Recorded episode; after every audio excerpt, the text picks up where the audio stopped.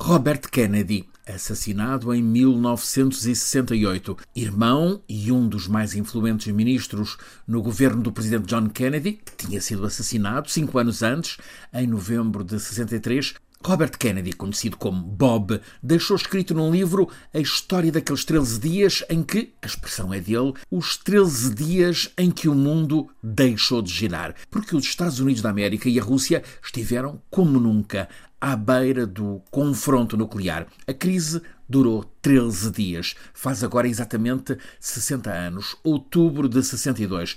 E Robert Kennedy, mais do que testemunha, é protagonista daqueles dias de tensão máxima. Esteve em todas as reuniões de análise do quadro que era crítico, sempre ao lado do irmão presidente, e tal como está contado no livro, ele, Bob, foi determinante para evitar o choque com consequências inimagináveis ao patrocinar um canal secreto de comunicação direta, o célebre telefone vermelho, entre os dois líderes, o russo Khrushchev e o americano Kennedy. Este livro, com 230 páginas, em que ficamos a conhecer como essa crise foi vivida nos bastidores do lado americano, dentro da Casa Branca, tem por título, traduzo do original americano, 13 dias, Memória da Crise dos Mísseis de Cuba. Foi publicado imediatamente após o assassinato de Bob Kennedy. É uma história que merece ser recuperada e analisada quando estamos, outra vez, e como nunca desde então, perante cenários de ameaça de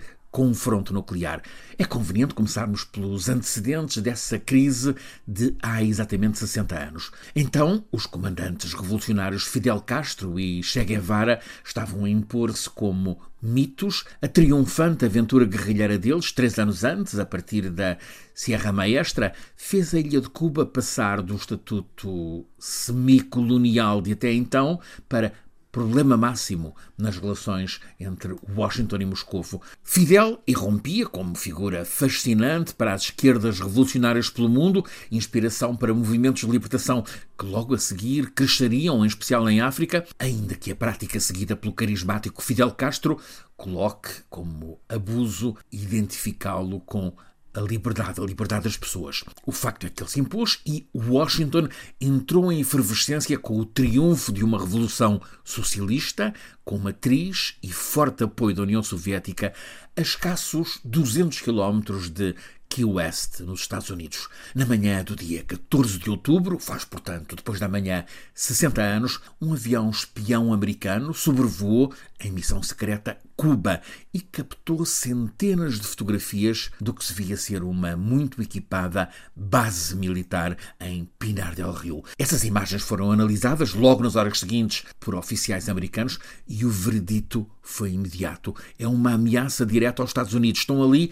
rampas de lançamento de mísseis SS-4, que tem potência nuclear muitas vezes mais poderosa do que a da bomba de Hiroshima. O presidente Kennedy, logo nesse dia, convocou os altos comandos militares americanos e formou uma equipa com 20 consultores em alerta permanente, noite e dia. Este livro de Kennedy, então ministro da Justiça, irmão do presidente, mostra como, ao terceiro dia da crise, os chefes militares privilegiavam a ação militar imediata. Sobre a mesa, a possibilidade de um ataque aéreo cirúrgico para eliminar a capacidade nuclear instalada pelos soviéticos em Cuba. Kennedy contrariou, argumentou que os soviéticos não iriam ficar passivos, ficaria desencadeada uma guerra nuclear entre as superpotências. Optou por uma alternativa: bloqueio naval americano a Cuba, o que mesmo assim poria frente a frente navios militares americanos e soviéticos. Mas a diplomacia funcionou e ao 13 terceiro dia desta crise dos mísseis, sempre em altíssima tensão,